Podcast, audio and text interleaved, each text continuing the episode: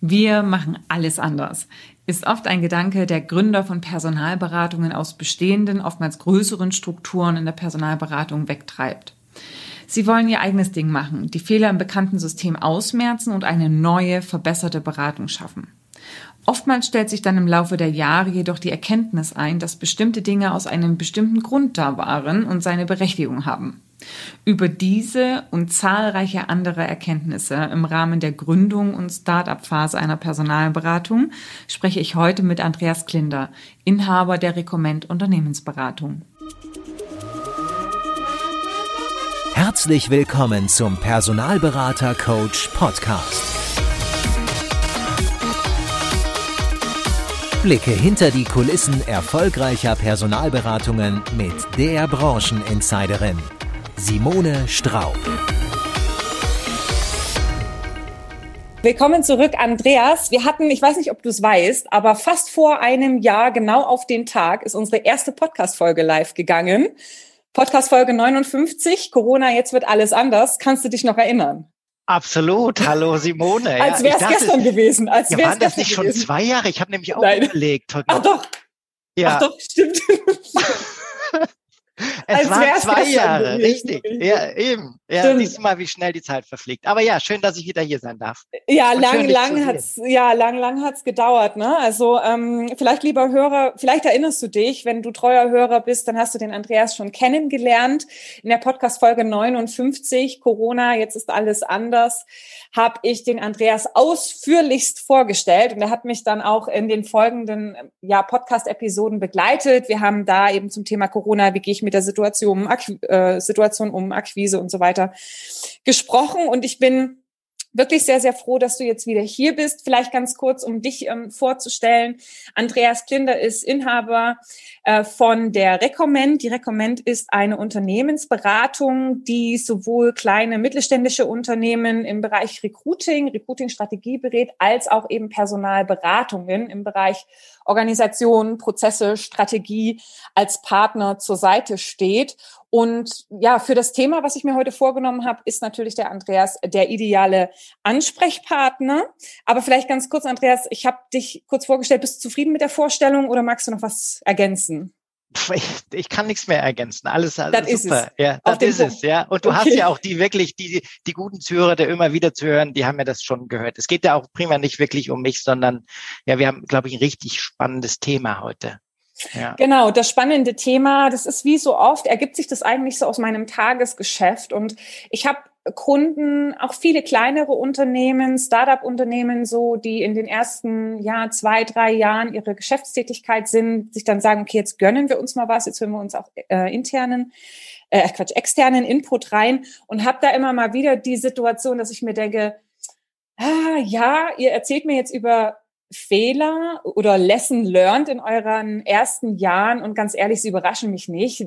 Das höre ich immer wieder, ja. Und dieses, das höre ich immer wieder. Da habe ich gedacht, da muss ich doch mal einen Podcast dazu machen, um halt in Zukunft, wenn du vielleicht gründen möchtest, lieber ähm, Podcast-Zuhörer, dass du diese Sachen vermeidest. Und Andreas habe ich mir mit ins Boot geholt, weil, wie auch vorhin gesagt, Organisations- und Strategieberatung seit mehr als 15 Jahren in der Personalberatung tätig, schon viele Beratungen gesehen. Und ich denke, dass es dir schon mal ähnlich ging, oder Andreas, dass du dir gesagt hast, ah, immer wieder der gleiche Zopf. Ähm, ja, dass ja, das absolut. Passiert. Ich habe natürlich selbst viele Standorte eröffnet, auch mit und Teams gegründet und ich habe selbst eine Firma gegründet und ich habe sehr viele Kunden auch beraten in der Gründung. So, ich kenne praktisch den 360 Grad Blick zu diesem Thema.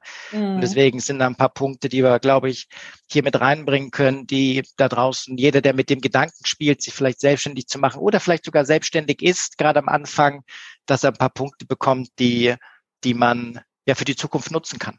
Ja, ich fange vielleicht auch gleich mal an. Ähm, und zwar, was mich jedes Mal auch so ein bisschen aufregt, ist diese Me-Too-Mentalität. Ja, also wenn ich mit Beratern spreche, die noch relativ am Anfang stehen, die sagen, hey Simone, ich will mich jetzt selbstständig machen, hast du mir mal einen Tipp? Und ich so, äh, ja, erzähl mir doch mal, meine, ähm, mal deine Story. Also was willst du denn anbieten? Was willst du anders machen? Und dann ist es meistens so, na ja, ich dachte, ich mache Personalvermittlung im Thema Finance und ja, da haben wir sie wieder, so eine Gründung, die einfach dasselbe macht, nur in einem anderen Unternehmen. Und das finde ich sehr, sehr schade, weil wenn ich selber keinen Plan habe dazu, was mich jetzt ausmacht, was mein Unternehmen anders macht, dann habe ich auch ähm, zukünftigen Kollegen keine Geschichte zu erzählen, aber auch Kunden und Kandidaten keine Geschichte zu erzählen. Und wenn du dich selber fragst, na ja, eigentlich ist es dasselbe wie alle anderen, nur ich mache es halt selbstständig.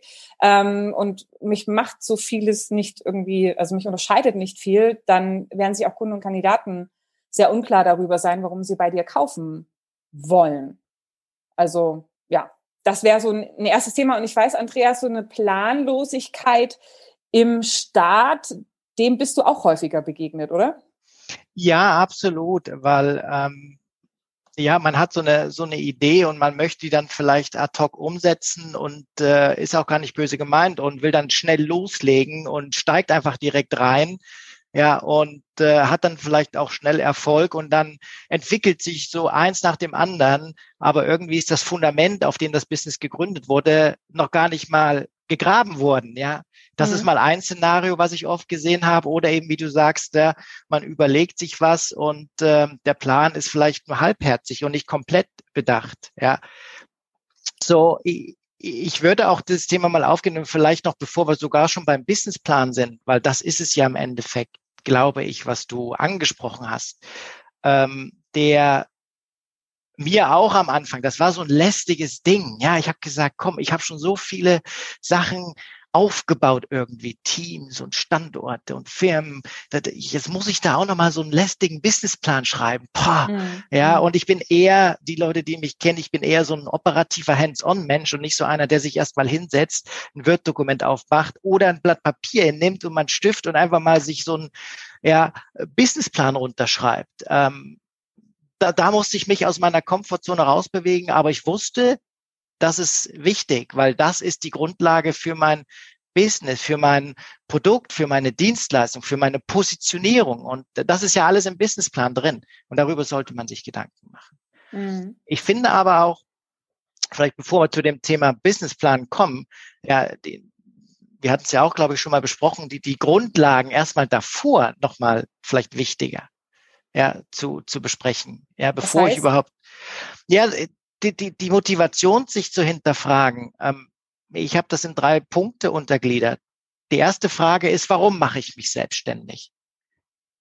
Ja, ich finde, ähm, es gibt verschiedene Motivationen. Ich bin angefressen von meinem Chef und, und gehe jetzt in die Selbstständigkeit und sage, ich kann das genauso gut, ja, mhm. ja und mache alles anders, ja, wie du es auch schon gesagt hast eingangs. Ähm, oder ich habe wirklich ein klares Ziel, ich habe eine Vision in meinem Kopf und habe vielleicht einen Geschäftspartner noch, der die ähnliche Vision teilt und äh, möchte das auf die Beine stellen, weil ich finde, da ist irgendwo eine Nische, die noch nicht abgedeckt wird am Markt. So mhm. einfach sich dessen bewusst zu machen, warum. Ja, die Motivation, der Grund und das Ziel der Selbstständigkeit finde ich auch wichtig. Will ich damit vielleicht mir mehr Freiraum schaffen, auch auf privater Seite? Ja, ähm, oder will ich wirklich ein Unternehmen gründen, was skaliert werden soll? Ja, oder will ich einfach nur ein gutes Income haben und mein eigener Herr sein? Sprich, ich rede nicht von großartiger Skalierung. Mhm. Ja, ich glaube, das ist ganz wichtig, um da auch nicht irgendwelchen ähm, Erwartungshaltungen oder Ideen zu folgen, die man meint, man müsste das machen. Ne? Also genauso wie wenn man jetzt in der Personalberatung tätig ist und nach einer Weiterentwicklungsmöglichkeit sucht und dann klassisch klar ist, dass es in die Führungskräfteschiene geht. Das muss es ja nicht. Es kann ja auch in die fachliche Schiene gehen. Mhm. Und so ist es ja nicht zwangsläufig so, wenn ich mich selbstständig mache, dass ich jetzt im nächsten Jahr mindestens 15 Mitarbeiter brauche, ein großes Büro und äh, weiß ich nicht was. Ja, also es, es gibt ja die Möglichkeit, wirklich selbst, sage ich mal, die Vorstellungen zu definieren, wie soll so etwas aussehen, ganz frei von dem, was ich denke, was sein muss. Ne? Und das ist, denke ich, ein guter Punkt, ja. ähm, sich das bewusst zu machen, um, um dann nicht irgendwie kopflos reinzustarten, sondern sich unnötige Umwege auch zu sparen. Ja, ja, ja, ja. absolut. Ja, und äh, weil du es auch gerade ge gesagt hast, also was ich dann noch dazu finde, was sehr, sehr wichtig ist, auch bevor ich da einsteige, sich dessen bewusst zu machen, was ist denn mein eigenes Kompetenzprofil auch. Ja, weil wenn man dann nachfragt, man macht sich selbstständig, dann kriegt man von allen Freunden, Bekannten, kriegt man viele Ideen rein, mach doch das, mach doch dies, mach jenes. Ja, man hat selber vielleicht sehr, sehr viele Ideen, was man vielleicht Neues äh, machen könnte, wenn man der Chef ist. Ja, aber ich finde, bevor man an diese Ideen rangeht, ist es wichtig, sich mal Gedanken zu machen, worin bin ich denn eigentlich auch gut? Mhm. Ja, nicht umsonst hört man doch früher oder habe ich früher gehört, nicht unbedingt der beste Vertriebler ja, ist unbedingt der, der beste Manager oder die beste Führungskraft. Weil äh, ich habe dann ein gutes Buch gelesen, What Got You Here Will Not Get You There. Ja, mhm. im Endeffekt ist ist wirklich ein tolles Buch. Gerade für junge Führungskräfte kann ich nur empfehlen, ähm, weil man muss sich gerade auf dieser Reise weiterentwickeln und neue Kompetenzen und neue ja, äh, Skills aneignen, die man, wenn man erfolgreich im Vertrieb ist, ja, ähm, nicht unbedingt braucht als Führungskraft. Und das, was ich sage zum Thema, will ich mein Business skalieren, will ich es nicht skalieren, ja, will ich wachsen, einfach sich schon vorab Gedanken zu machen, hey, worin bin ich denn aktuell gut? Ja, was kann ich gut? Was ist meine Kompetenz da draußen? Sind es die Kunden? Sind es die Kandidaten? Ja, ist es das Face-to-Face, -face, BD? Ja, wie auch immer, um dann natürlich für mein Business dann auch auf die richtigen ja, die richtige Strategie zu setzen unterm Strich, um schnellstmöglich dann auch erfolgreich zu werden. Ja, und dann auch, ähm, sage ich mal, auch im Hinblick auf Wachstum auch zu gucken, wo kann ich mich am schnellsten entlasten. Ne? Also wenn ich weiß, okay, ich bin stark auf der Kundenseite, das Recruiting, das liegt mir jetzt nicht so, weil es so viel die Sisyphus-Arbeit ist, ne? Nadel im Heuhaufen, dann weiß ich eben auch schon gleich als nächstes, wen ich eigentlich einstellen möchte. Ähm, von diesen strategischen Überlegungen, weil es ist ja sehr, sehr viel ähm, Strategie, auch was du jetzt gerade gesagt hast, ist es, denke ich, auch nicht zu unterschätzen, für sich im Vorfeld auch mal zu definieren, welche Art von Menschen wollen wir eigentlich im Unternehmen haben? Ja, also Stichwort, wenn die Vision feststeht, welche Werte bringen uns denn da vielleicht auch hin? Also was ist wichtig für die Zusammenarbeit? Weil gerade am Anfang ist man natürlich froh um jede Person, die ins Unternehmen kommt. Und dann hat man irgendwie so einen Mix und so ein Potpourri an Persönlichkeiten. Hauptsache, es ist jemand da. Ähm, aber das kann, kann einem natürlich auch sehr, sehr schnell die Freude an der Zusammenarbeit verderben, weil man merkt, man hat nicht dieselben Werte. Ja, also man, man ähm, ja, läuft in unterschiedliche Richtungen und das stört irgendwie im Arbeitsalltag. Ne? Also da eben auch festzulegen, was ist uns wichtig in, im Umgang mit Kunden, mit Kandidaten, wie wollen wir auch zusammenarbeiten und die Menschen, die da eben ins Unternehmen kommen, auch diesbezüglich einzustellen. Ja, in, enorm wichtig, weil da reden wir von Skalierung. Ja, das ist auch deswegen die Gedankengänge, wo will ich mit dem Business hin? Dann kommt der Businessplan und da ist das ein wichtiger Teil zu gucken, wen brauche ich denn, ja, um erfolgreich zu sein? Mhm. Klar, am Anfang ist es vielleicht nur eine Person, aber sich da jetzt schon mal Gedanken zu machen, was ist denn einfach mein Slogan? Womit will ich am Markt auftreten? Ja, mhm. oder was für, wie du sagst, was für einen Mitarbeiter suche ich? Weil wenn ich das weiß ähm, und den Businessplan gemacht habe, weiß ich dann auch, was für ein ja, Kaliber Mitarbeiter ich suche. Ja, da mhm. gibt's ja die verschiedenen Ansätze. Ich nehme einen Junior, den ziehe ich von der Pike auf hoch. Ich mhm. nehme einen Erfahrenen, der mir hilft, das Ganze mit zu skalieren. Der ist eine andere Geschichte. Es ist halt auch eine Gretchenfrage, ne? Also so diese, ich glaube, es ist auch eine Herausforderung oder ein Punkt, vor dem sich jede Personalberatung sieht. Und ich habe diese Überlegungen auch schon ypsenfach gehört, dann zu sagen, ja, hm, wie soll man es machen? Also am liebsten hätte ich ja Erfahrene, ja, die kommen dann rein und sind direkt performant, ja. Ähm, aber wenn dann die Personen kommen, dann muss man schon sehr stark auch hinterfragen, warum verlassen die denn eigentlich auch ein Unternehmen? Weil wenn gute, erfahrene Berater Unternehmen verlassen, dann sollte ich zumindest mal ein paar, mal zwei, dreimal reinfragen, weil normalerweise ist es so, dass äh, die Unternehmen ihre High-Performer ähm, happy halten, ja, und da eben auch alles tun, dass sie da bleiben. Also nicht, dass ich mir da irgendwie ein Ei ähm, ins Nest lege. Auf der anderen Seite kann ich natürlich auch super gut nachvollziehen, dass man sagt, okay, wenn man jetzt Junioren sich reinholt, die brauchen wahnsinnig viel Zeitinvest erstmal, wobei es ja da auch mittlerweile schon Lösungen gibt, das entsprechend zeitoptimiert abzubilden. Stichwort Simone Straub Online-Training. Ähm, aber wie stehst du denn grundsätzlich zur Frage, Andreas? Wenn äh, du gefragt wirst, Andreas, was würdest du denn sagen, wen sollen wir uns einstellen? Sollen wir eher auf Erfahrene setzen? Sollen wir eher auf, auf Junioren setzen? Was empfiehlst du da immer? Ja, jetzt kommt die berühmte Antwort, wie, wie du es schon oft hörst. Es kommt drauf an, oder? 100 uh. Punkte. okay. Nein, äh, es kommt in der Tat drauf an. Aber ich kann mhm. dir sagen, worauf es ankommt. Ja, es mhm. kommt äh, momentan, also es kommt dann drauf an, wo stehst du als Unternehmer gerade mit deinem Business? Reden wir vom Anfang? Ja, dann stelle ich dann natürlich weitere Frage. Zeig mir deinen Businessplan, zeig mir deinen Cashflow. Ja, zeig mir das, was du hast, weil das ist ja auch irgendwo eine Funding-Geschichte. Ja, mhm. zu dem Zeitpunkt. Wenn das ein gestandenes Unternehmen ist, ja, dann sind das ähnliche Fragen. Dann guckt man, was ist die finanzielle Ressource, was ist die aktuelle Teamstruktur, was sind denn deine Werte, Visionen etc., die du hast. Und da stellt sich schon meistens heraus, dass da wird es dann schon sehr wackelig, wenn es um Visionen, Werte geht, um so eine Unternehmenskulturgeschichte.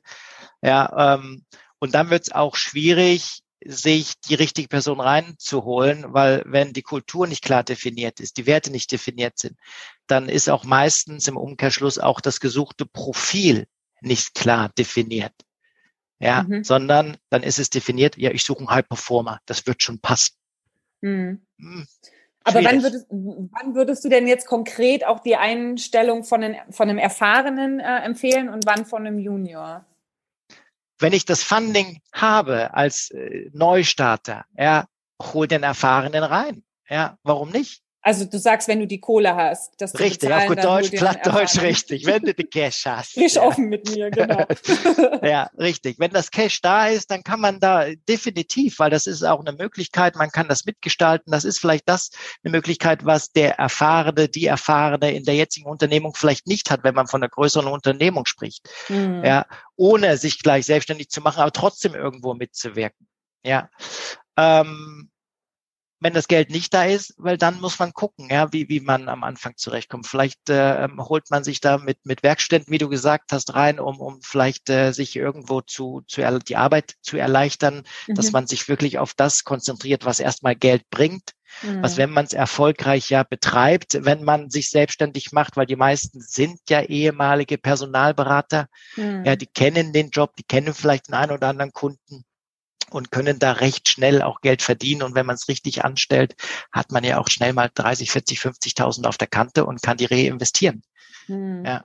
Wie würdest du denn vorgehen, um zu prüfen, ob der erfahrene Berater wirklich ein Win fürs Unternehmen ist oder ob ähm, ja man sich da ein sprichwörtliches und tatsächliches faules Ei ins Nest holt? Puh, wie würde ich das prüfen? Also ich rate und empfehle immer jeden, mach dir bewusst, wen du suchst, von Charakter ja, und vom Skillprofil her. So, das ist mal eins. Und dann natürlich guckst du, okay, bist du eine IT-Personalberatung, bist du die Finanzfirma und dann guckst du, okay, ähm, hole ich mir so jemanden, bin ich Temp, bin ich äh, Contract, bin ich Perm. Ja, so dann, dann, da guckt man da dann rein. Ja, das ist mal der, der erste Schritt. Und dann natürlich, äh, intensive Interviewtechnik. Und dann sind wir wieder bei meinem Punkt, äh, sich Gedanken zu machen, kann ich denn, wie viel Einstellungen habe ich denn schon selber früher gemacht vielleicht? Mhm. Ja, selber für mich. Ja, wenn ich das nicht getan habe, dann lohnt es sich vielleicht mal irgendwo ein Coaching oder irgendjemand mit im Boot zu holen. Ja, ähm, sei es durch eigene Mitarbeiter, die man hat, oder durch Gespräche in einem Netzwerk. Ja, ähm, um sich da Informationen zu holen. Wie kann ich denn in Interviews rausfinden? Bisschen natürlich ähm, nachzufragen, was eh ein guter Personalberater machen sollte in den Interviews, unter die Haut, äh, die W-Fragen, ja, wieso, weshalb, warum und so lang, bis man auch zum Grund gekommen ist und nicht einfach mhm. oberflächlich äh, aufhören, ja. Ja, das ist meistens auch so dieser, dieser, dieses ähm, Hin und Her. Ne? Das ist so ein weiteres Thema, glaube ich, wo sich viele am Anfang auch ähm, in der Bredouille fühlen, dass sie sagen, wir wollen eigentlich wachsen, ja, und stellen vielleicht auch dann manchmal Personen ein, wo das Bauchgefühl möglicherweise sagt Nein. Ja, die Person ja vielleicht nicht, aber ich habe doch meine Zahlen, ich habe meine Wachstumszahlen, die ich erreichen möchte, und das ist auch immer wieder etwas, ähm, was ich über den oder ähm, dem ich über den Weg laufe dass mir Unternehmen sagen, wir mussten die Lernkurve machen von, okay, ich probiere mal hinzu, ganz ehrlich, wenn am Anfang das Bauchgefühl schon Nein sagt, dann, das macht einfach keinen Sinn. Dann stell die Person lieber nicht ein, ne?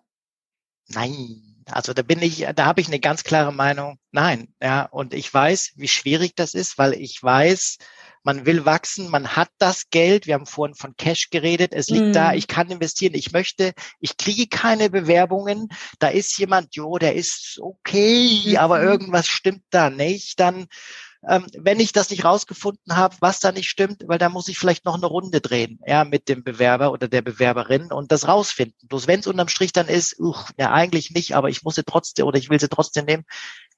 Nein, da kann ich nur empfehlen, nein. Ja, also weil, nein, ja. nein, nein, nein. Besser nicht, also besser nicht, nicht. Also du stimmst mir zu, dass das ein Fehler ist, dass man also, dass man aber wirklich sozusagen dann prüfen soll und wenn man einfach einen Zweifel hat, die Person dann lieber nicht einstellen, weil zieht einfach einen Rattenschwanz nach sich. Ja, gerade in, deswegen ein kleines Team, ich meine, ich habe immer gesagt, ein Team ist nur so stark wie das schwächste Glied. Mhm. So. Und das muss man sich immer vor Augen halten. Ja, will ich die Person reinholen, arbeitet die zu meinen Standards, arbeitet zu den Standards der Mitarbeiter, die ich vielleicht sogar schon habe. Ja, ähm, und wenn nicht, ja, ist die nächste Frage, okay, habe ich das Gefühl, sie kann zu den Standards aufkommen und kann lernen, zu den Standards zu kommen. So, dann ist es ein Ja. Und da sehe ich aber auch sehr viel, dass falsche Einstellungen getätigt werden oder Entscheidungen vielleicht zu vorschnell getroffen werden. Richtige, also Pro-Einstellung versus auch Kontra-Einstellung, wo man sagt, auch es gibt Mitarbeiter, die vielleicht den Skill noch nicht mitbringen, aber dass die, die lernfähig sind. Und ähm, ich habe sehr, sehr viele Einstellungen gemacht, wo ich im Interview dachte, boah, das ist ein Rocketstar, ja, super, versus der gleiche Einstellung, wo ich gemacht habe, ähm, wo ich dachte, ja, absolut super, ja, aber da werde ich bestimmt ein bisschen Zeit brauchen, ähm, dass wir da hinkommen. Mhm. Und im Umkehrschluss nach sechs Monaten war es genau andersrum. Mhm. Ja. So, man muss wirklich, deswegen sage ich, definiere wirklich, wen suchst du? Ja, für dich. Und nicht nur einfach, ich suche einen Vertriebler, ja, sondern wirklich, welche Eigenschaften soll er mitbringen? Wie tickst du? Ja, und wen brauchst du dann, dass das gut wird?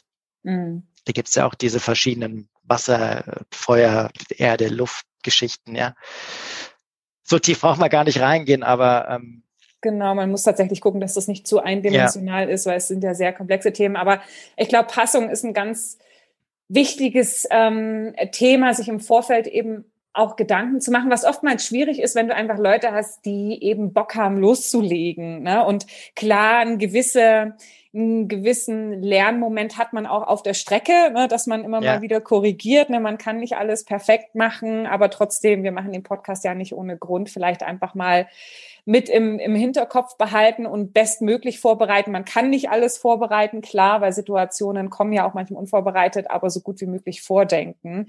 Ähm, du hast ja jetzt auch gerade, also wir haben jetzt gerade sehr stark über das Thema Passung ähm, in Bezug auf Kollegen gesprochen, aber es gibt ja auch sehr, sehr häufig den Fall, dass man sich nicht alleine selbstständig macht, sondern eben mit einem Partner oder einer Partnerin.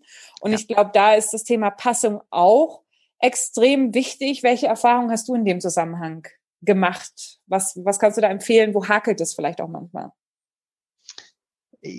Ja, also da, da habe ich noch keine persönlichen Erfahrungen gemacht mit meiner Firma jetzt, mhm. ja, wo, wobei ich dann natürlich jetzt auch aktiv am, am überlegen bin, wie skaliere ich das Ganze. Aber aus Erfahrungen mit Gesprächen mit Kunden etc. und aus der, ja, aus meinem Netzwerk, was ich da höre und sehe, es ist essentiell, ähm, weil viele getrauen sich vielleicht den Schritt nicht alleine zu gehen und man hat irgendwie einen Partner noch dabei. Ja, mhm. und man gründet das zu zweit, zu dritt, zu viert, wie auch immer je größer das Team, das kann ich vielleicht sagen, umso schlechter die, die langfristigen Chancen, dass das Team, so wie es gegründet wird, in fünf Jahren so noch am Markt ist. Ja. Mhm. Ähm, und äh, ich sage auch immer jedem Kunden dann, wenn man sich, sich bindet und äh, sollte man da nochmal wirklich genauer reinschauen in die Person. Kenne ich die Person? Mit wem mache ich hier ein Business? Weil gerade wenn wir davon ausgehen, dass wir skalieren wollen, davon gehe ich jetzt mal aus. Mhm. Wenn ich vorhabe, ich mache mich selbstständig, um das vielleicht ein bisschen auf mehrere Schultern zu verteilen und wir haben gar nicht großartig vor, zu skalieren, dann ist es okay, dann kann man vielleicht das Risiko mal größer nehmen. Aber wenn ich skalieren möchte, und ich habe dann nach drei, vier, fünf Jahren ein florierendes Businessmodell mit 15 Mitarbeitern oder 20 sogar, die dann einen gewissen Umsatz abwerfen. Und dann, sage ich mal, merkt man, die Lebenssituation von mir oder von meinem Geschäftspartner, er hat sich geändert. Ähm, dann hat man ein kleines Problem, um ehrlich zu sein. Deswegen rate ich am Anfang vielleicht auch schon, schau, mit wem machst du dich selbstständig? Kennst du die Person wirklich? Habt ihr die gleichen Visionen Stand jetzt? Die können sich ändern, das ist auch okay, aber zumindest jetzt und sprecht ihr zumindest darüber, dass wenn sich die Lebenssituation irgendwann ändert, ja, oder ja, die Passion verloren geht fürs Business und der andere hat noch viel, viel mehr Passion und der andere mhm. hat viel, mhm. viel weniger und dann fühlt sich der eine dann irgendwie im Stich gelassen und dann wird es alles unfair. Und wenn es unfair wird, dann schwellen dann Konflikte hoch. Und Konflikte für eine Firma, die wachsen will, ist ganz schlecht intern. Mhm. So, das heißt, da schon mal drüber zu überlegen, okay, ähm, was macht man ähm, im Falle, es geht in eine andere Richtung. Ja, das macht man im Privaten sehr häufig. Es gibt Eheverträge, die macht man. Ja, ähm, es gibt, äh, man checkt Verträge, man macht Personalberatungsverträge, wenn man zusammenarbeitet. Warum auch nicht das Thema schon mal aufnehmen, bevor man sich selbstständig macht? Muss mhm. kein großes Thema sein, aber ich, ich erwähne es immer nur, dass man zumindest bewusst die Entscheidung trifft. Ja, hier, ja, geht davon aus, dass sich Situationen in den nächsten zwei bis zehn Jahren ändern werden bei euren Geschäftspartnern, also bei euren mhm. Partnern. Ja.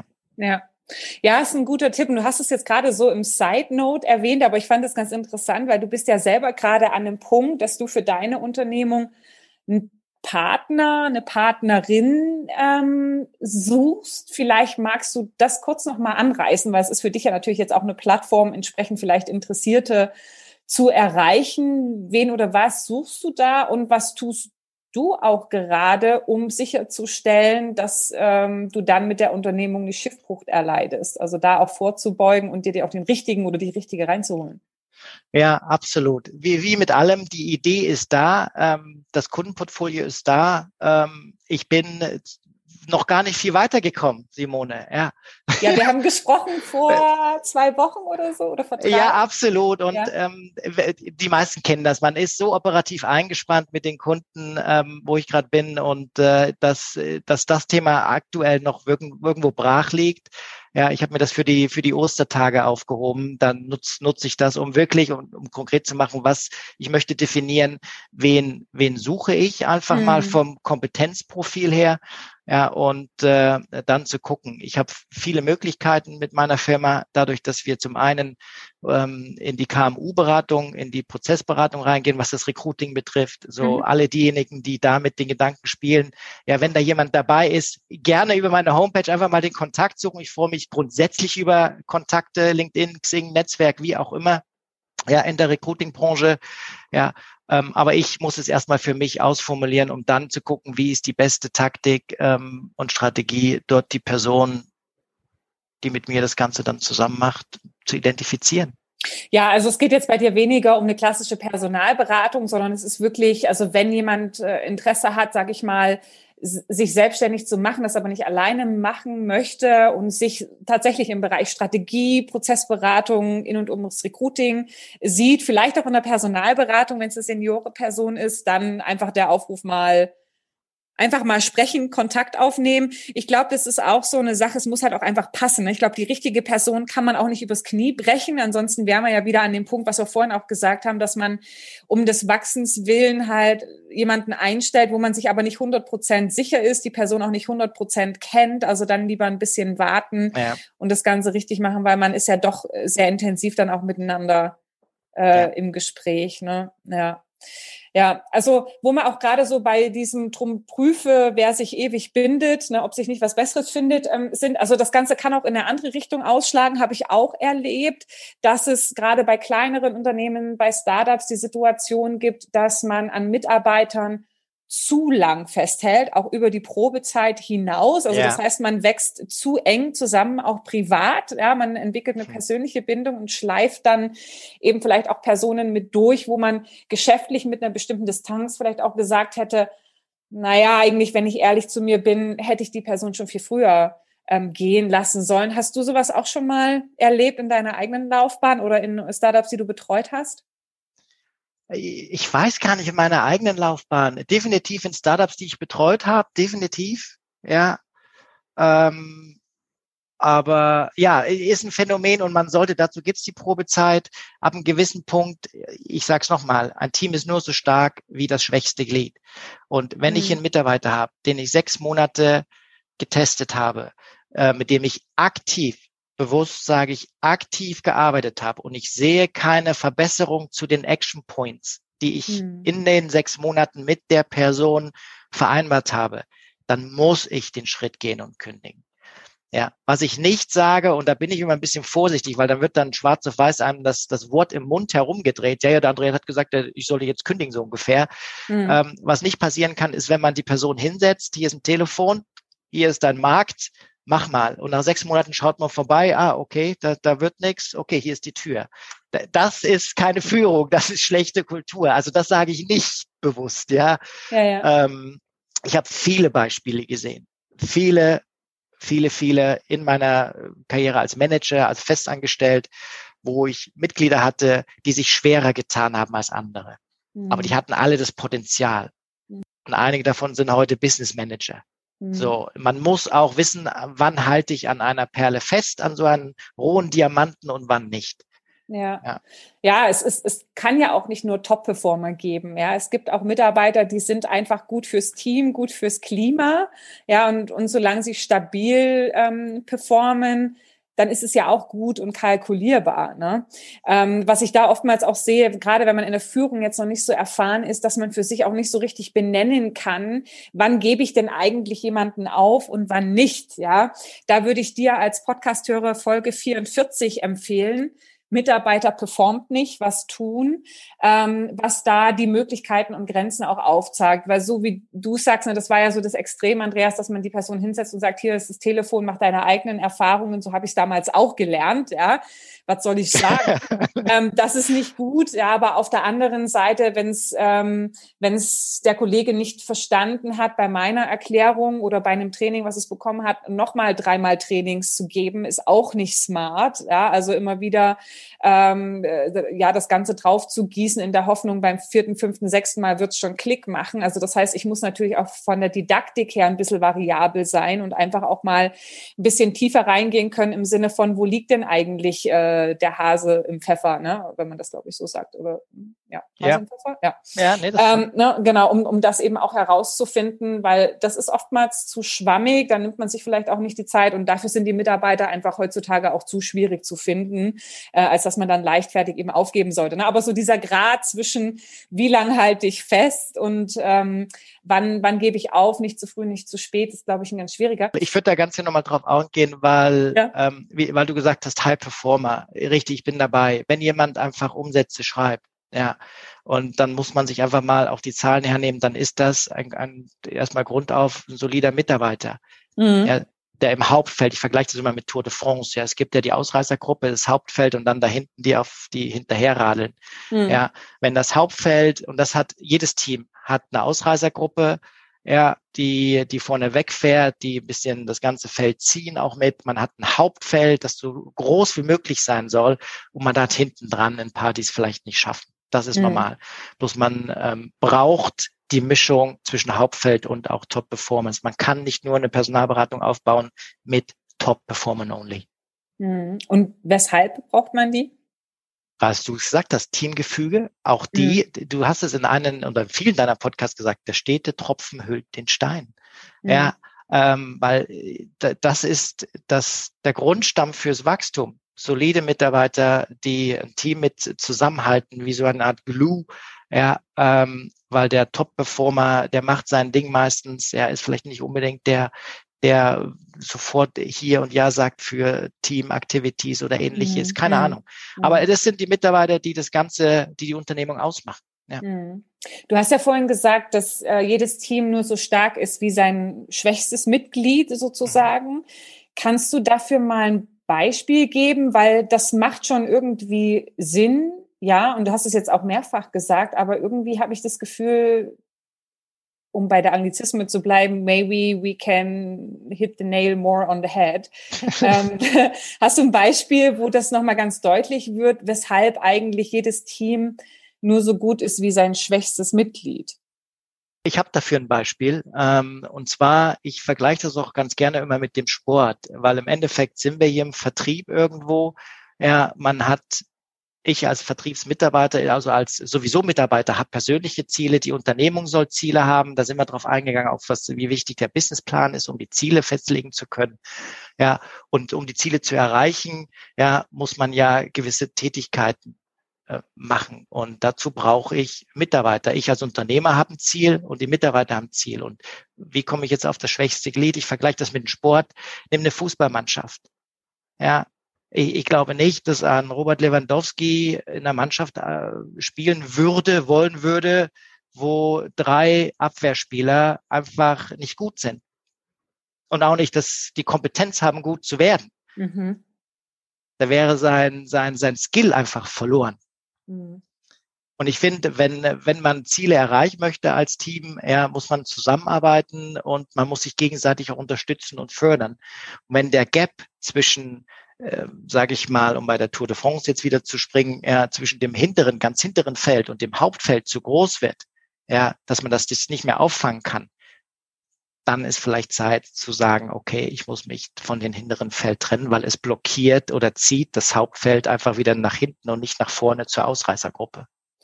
Okay, also es geht letzten Endes ja auch um, also um die Stimmung, um die Kultur, um den Vibe, der erzeugt wird. Ja, wenn ich so ein paar, also ich mache das jetzt wirklich auch sehr plakativ, ne, so ein paar Neinsager habe, die in allem nur das Schlechte sehen, die irgendwie um Punkt 17 Uhr den Stift fallen lassen und ähm, ja, irgendwie überhaupt auch gar nicht telefonieren und keine Aktivität zeigen, dann ist es natürlich für diejenigen, die Gas geben wollen. Ja, natürlich können die sich in den Tunnel begeben und ihr eigenes Ding machen, aber es macht sich doch auch einfacher und mehr Freude, wenn man es eben auch zusammen machen kann. Ne? Also es ist so dieses, dieser Team-Vibe kommt schneller zustande und, und, und wenn, wenn ich eben auch, sage ich mal, relativ nah beieinander liege, oder von der Performance. 100 Prozent. Also das, was du gerade aufgezählt hast, ja, wenn das der Fall ist, dann ja. Hm, ja. Okay, du hast jetzt gerade auch über Ziele gesprochen. Das tickerte in mir auch so eine Sache.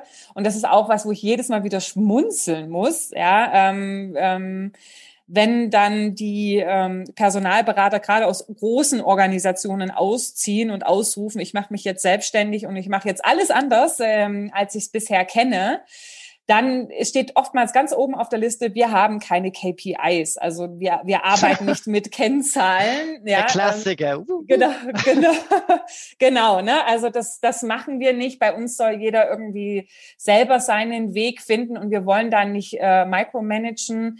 Ähm, ich habe kürzlich erst eine Folge zum Thema KPIs. KPIs sind super gemacht. Also ich verstehe auch gar nicht, warum KPIs mit Micromanagement gleichgesetzt werden. Ich bin Verfechter von KPIs, aber ähm, du, du erkennst es selber auch wieder, ähm, dass das eine Überzeugung ist. Und äh, wie würdest du das bewerten? Also unterstützt du das, dass du sagst, klar, KPIs, who, who cares? Wer braucht KPIs oder was ist deine Meinung dazu? Also ich bin auch ein starker Verfechter von KPIs, ja, Key Performance Indicators, weil es einfach nur sinnvoll ist. Jeder nutzt es tagtäglich im, im Leben. Ja, jeder checkt seinen Kontostand, sollte zumindest mhm. im Monat, um zu gucken, hey, habe ich noch was drauf und kann jetzt äh, mir was kaufen oder nicht. Das ist auch eine Art KPI. So warum nicht im Business? Jeder checkt beim Autofahren seinen Tankstand an. Mhm. Habe ich noch genug Sprit, um nach Berlin zu fahren? Mhm. So gleiches, das sind Zahlen, kann man fürs Business machen. Und ähm, ich glaube, es wurde viel kaputt gemacht, weil viele Firmen auf falsche KPIs gesetzt haben. Ich weiß nicht, in deinem Podcast bist du ja sicherlich darauf eingegangen. Mhm. Ja, der Unterschied zwischen aktivitätsbasierten Zielen und Ergebniszielen und, und diese ganzen Geschichten. Aber ja, äh, ich habe das auch oft gehört bei vielen, die sich selbstständig gemacht haben. Also dieses KPI-Thema kommt bei uns nicht ins Haus, wo ich die Stirn gerunzelt habe, weil mhm. ähm, zum einen als Unternehmer hast du irgendwo auch eine Verpflichtung, dir gewisse KPIs anzuschauen. Und wenn du es nicht als KPIs sage ich mal, formulierst, dann nenn es wenigstens Kennzahlen. Mhm. Du musst mhm. zumindest deine Kennzahlen dir anschauen. Ja, hast du, was sind deine Umsätze, was sind deine Kosten im Jahr?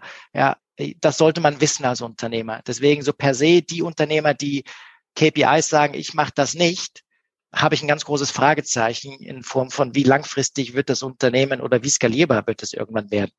Ja, weil irgendwo mhm. muss ich es messen. Zum Zweiten finde ich, habe ich als Unternehmer, wenn ich Mitarbeiter habe, ist es auch wichtig, denen das Know-how zu geben. Und ich finde, ich habe letztens erst einen Workshop auch wieder gemacht rund ums Thema KPIs. Ja, und ich hoffe, das ist der Tenor gewesen, dass man dankbar ist. Diese Info hat gefehlt. So kann ich jetzt meinen meinen Monat einfach viel besser planen. Ich kann mir ein Ziel setzen. Da hatten wir eh mal auch sogar ein Video drüber gemacht über das Ganze. Wie kriege ich die Quantität, Qualität? Wie kann ich an diesen Schrauben drehen? Ja, um mhm. einfach meine Ziele zu erreichen oder mehr zu machen als im letzten Jahr. Ähm, dazu kann man prima KPIs nutzen für sich selber. Da brauche ich nicht mal einen Teamleader Manager dazu.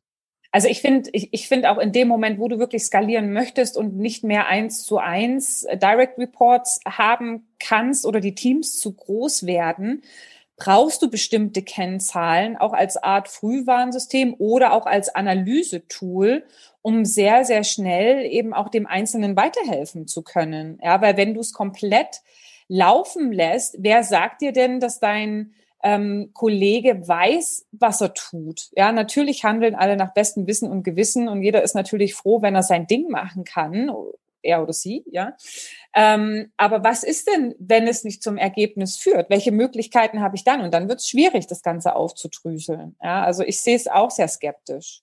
Absolut. Und der Trainingsaspekt kommt auch noch dazu, den man eben als, als Führungskraft hat, um zu gucken. Und Sales oder, oder der Recruiting, Prozess allein. Man kann anhand der Zahlen die Stärken und Schwächen von einem Mitarbeiter, einem Recruiter idealerweise rauslesen. Mhm. So, das heißt, man hat eigentlich recht schnell, wenn es eine Art Appraisal-System gibt in der Unternehmung, recht schnell einen Anhaltspunkt, woran hapert es, dass der oder diejenige nicht so erfolgreich ist, wie man gerne hätte. Ja. ja. So von daher, ich finde es äh, katastrophal. Als Unternehmer finde ich, hat man eine Verpflichtung, äh, KPIs, Kennzahlen, die muss man haben, um einfach auf, auf Marktdynamiken, die ja da draußen ständig da sind, reagieren zu können. Ja. Ja. Also ja, genau, okay, da sind wir uns, ähm, da sind wir uns einig. Wie gesagt, das, ist, das Ganze ist ja nicht dogmatisch zu sehen, sondern es ist wirklich aus diesem Hilfs- und Unterstützungsaspekt ja. zu sehen. Und äh, eigentlich ist es ja auch ein Controlling, ne? Also ja, der einzige, der einzige Umstand, wo das vielleicht nicht der Fall ist, wenn ich sage, ich mache mich selbstständig und ich will nicht skalieren, aber ich hole mir zwei, drei erfahrene Leute rein, die wirklich, wirklich erfahren sind, mhm. ja, und mache hier so eine kleine Art Boutique auf, mhm. weil dann kann ich das Thema KPIs weglassen. Ja, die wollen auch nicht nach KPIs geführt werden, aber da sind ja. wir trotzdem wieder, trotzdem brauche ich Kennzahlen. Ja. ja. ja. Für mich ich muss das Unternehmen richtig. Ja steuern. So irgendwie kommt man nicht drum rum und es ist einfach, wie man damit umgeht. Ja. Ja. Ein letzter Punkt aus meiner Sicht, wo ich immer wieder schmunzeln muss, neben diesem KPIs-Thema. Also ich habe vorhin eben auch gesagt, in dieses Szenario, wir machen alles anders. Ähm, das ist dann eben auch oftmals so dieses, wir arbeiten jetzt qualitativer. Ne? Also wir machen Qualität und machen das Ganze aber ähm, trotzdem erfolgsbasiert. Und diese Qualität ist oftmals an die Profilversendungen geknüpft, ja, dass man Unternehmer hat, die sagen, ah, ja, wir wollen nicht mehr so eine CV-Spamming-Bude sein und äh, unsere, äh, unsere Kunden kriegen wirklich nur die Top zwei bis drei passenden Profile und dann meinetwegen auch noch mit Eignungsdiagnostik und mit äh, Profil-Shishi drumrum und wirklich qualitativ, aber das Ganze eben erfolgsbasiert. Und ähm, dann denke ich mir so, okay, ähm, das kannst du natürlich machen, bist du dir aber bewusst, welchen Preis du für diesen Qualitätsanspruch zahlst. Und da geht es für mich darum, Klarheit in den unterschiedlichen Geschäftsmodellen auch in der Personalberatung. Wie federst du dein Risiko ab? Ist das wirklich eine gute Idee oder solltest du nicht vielleicht doch lieber auf Anzahlung arbeiten? Das ist natürlich gerade ein Risiko ähm, bei Personen, die eben aus einer Organisation kommen oder vielleicht ein, zwei Organisationen vom gleichen gleichen Schlag gesehen haben und dann sagen, okay, ich mache es anders, ich mache es besser, qualitativer, aber nicht verstehen, was für eine Auswirkung das am Ende hat. Und man sieht es dann nach einer gewissen Zeit, dass sie anfangen, doch irgendwann wieder zurückzurudern oder zumindest sich dann irgendwie Gedanken zu machen, zu sagen, na, ich butter so viel rein, es kommt so wenig rum. Ja, es liegt oftmals auch nicht in meiner in meiner ähm, Verantwortung. Wie kann ich das Risiko abfedern? Und dann sind wir dann doch wieder beim Punkt, dass man sich über das Modell Gedanken macht und sagt, hm, will ich nicht lieber eine Anzahlung oder ähnliches. Ne? Also Transparenz über Organisation und wie die Geschäfte funktionieren, das geht mir oftmals auch noch ab. Ja, und da sind wir bei dem Punkt, wenn ich äh, mehr über die Grundlagen. Warum mache ich mich selbstständig? Mein persönliches Kompetenzprofil und mit wem mache ich mich selbstständig oder bin ich gerade selbstständig, wie auch immer. Dann kommen wir zu dem Punkt Businessplan. Und genau mhm. der deckt dieses ab, weil da steht drin, äh, ja, was ist mein Produkt, was ist mein Kundennutzen, was ist, äh, wie kann ich Kundenzufriedenheit messen vielleicht, ja, was ist mein Produktportfolio, ja, was ist meine Pricingstruktur, was ist meine Rechtsform, ja, mhm. und ich kann auch dann im Anschluss dann auch die Due Diligence machen, sprich die Marktrecherche, ob das, was ich vorhabe da draußen, überhaupt, sage ich mal, vielleicht angenommen wird oder ob es da eine Nachfrage gibt.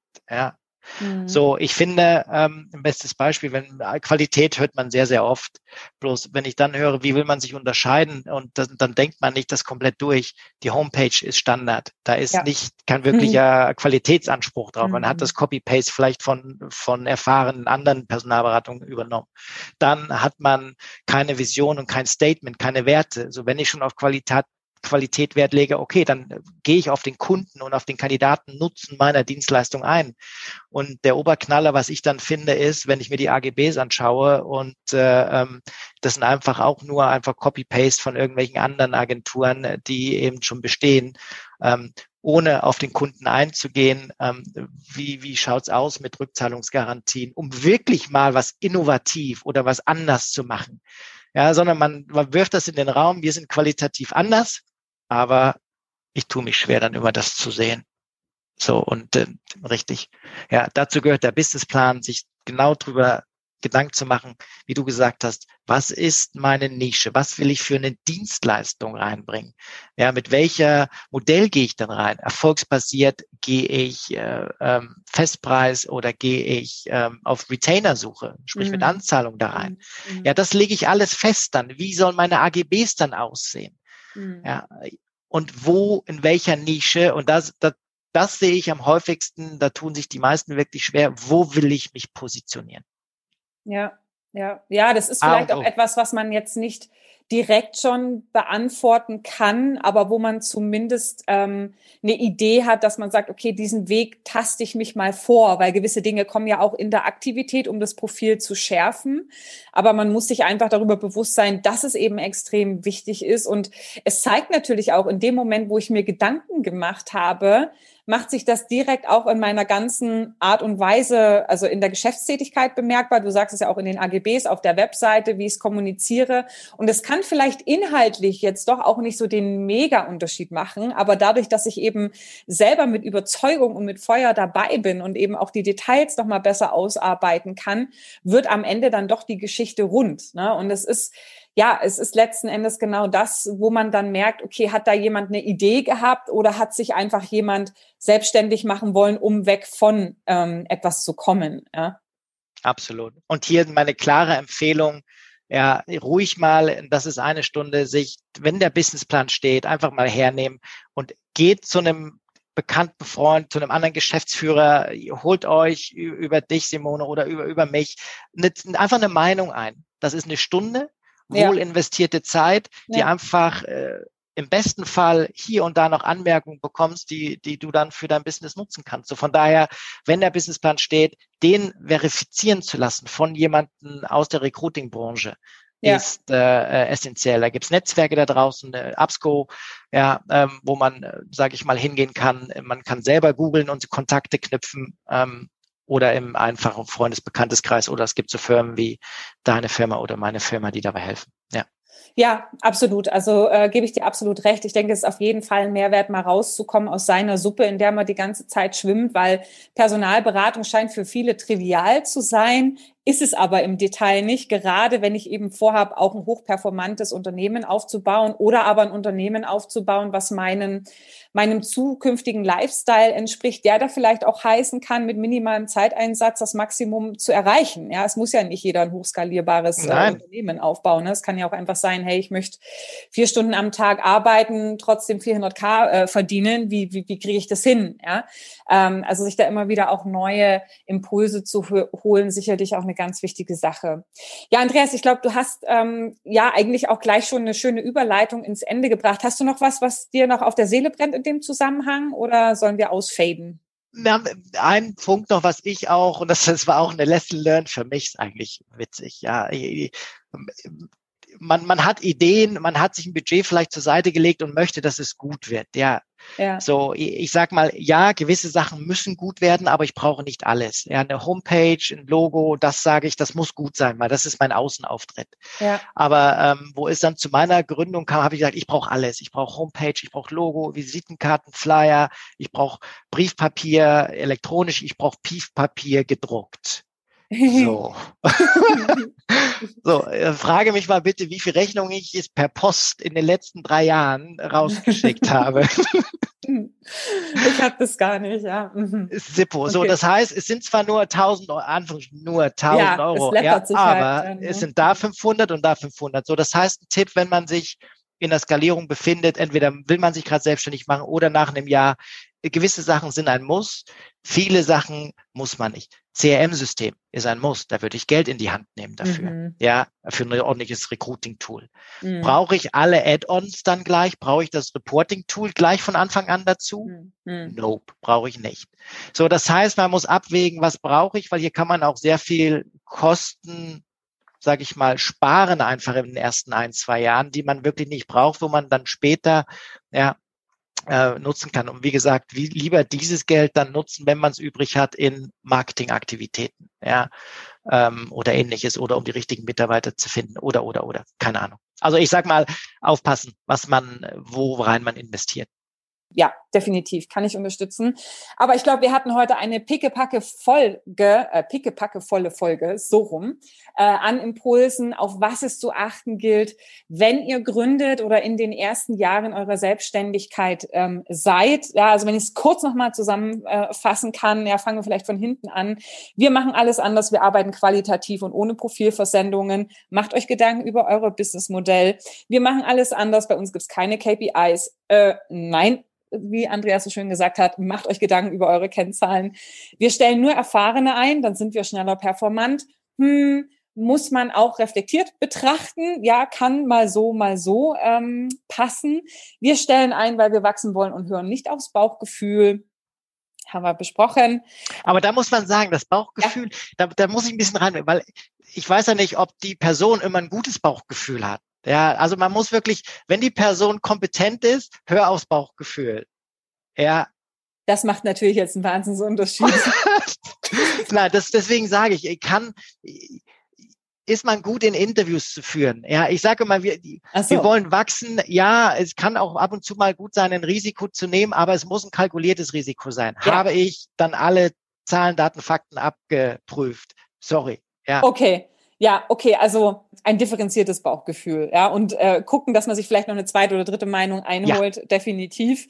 Ähm, zu innenkritisch zu sein während der Probezeit, ne? Achtung, dass man nicht zu close an die Mitarbeiter ranwächst, weil das kann im Zweifelsfall dann auch ein gutes Urteil vermiesen. Unklarheit bezüglich der Gründungsidee, Gründungsidee im Sinne von, wo bin ich eigentlich anders, wie möchte ich mich positionieren, aber auch hinzu, wo soll eigentlich die Reise hingehen mit meinem Unternehmen, was ist die Vision, was sind auch die Werte, die am Ende natürlich eben auch ja Klebstoff sind zwischen den einzelnen Mitarbeitern zukünftig, dass das Ganze auch funktioniert. Und Stichwort Klebstoff, wenn ich mir einen Partner oder eine Partnerin ins Unternehmen hole, da eben auch ganz offen zu sein, ja, sich lieber noch mal eine Runde zu prüfen, sich beschnuppern, vielleicht auch erstmal lose anfangen, aber in jedem Fall auch mal durchzusprechen, was ist es, wenn wir uns auseinander dividieren. Ja, das waren, glaube ich, ganz, ganz viele Themen. Wir können das jetzt nicht abschließend besprechen, aber ich glaube, wir haben einiges gedanklich auch in Gang gebracht für dich, liebe Zuhörer, wenn du dich mit dem Gedanken der Gründung trägst oder in den ersten Jahren deiner Gründung bist, wenn du eben dort nochmal Impulse haben möchtest, dann ähm, entweder, wenn es in die Operative geht, wende dich gerne an mich und oder eben an, an den Andreas, der eben sehr, sehr stark in der ähm, Beratung von Strategie, Organisation und Prozessen von Personalberatung ist. In diesem Sinne würde ich sagen, Andreas, es war mir ein Fest, wie immer. Ähm, ich hoffe auf ein Wiedersehen, vielleicht schneller als in zwei Jahren. Ja, mal sehen. Vielleicht ja, schauen wir mal. Thema. Ja, genau. Bestimmt. Ja. Und äh, wünsche dir jetzt noch einen schönen Tag. Ja, danke, liebe Simone. Ja, danke fürs Zuhören. Danke für, es, es macht mir immer wieder Spaß, über diese Themen einfach zu philosophieren. Und mit dir macht es mir immer besonders viel Spaß, weil dann ist das so ein richtiger Austausch. Ich finde das richtig erfrischend, ja. Und Recruiting ist eine erfrischende Branche auch. Es ist ein schönes Thema einfach. Ja, das in stimmt. dem Sinne. Danke. Ja. danke. Tschüss. Ciao.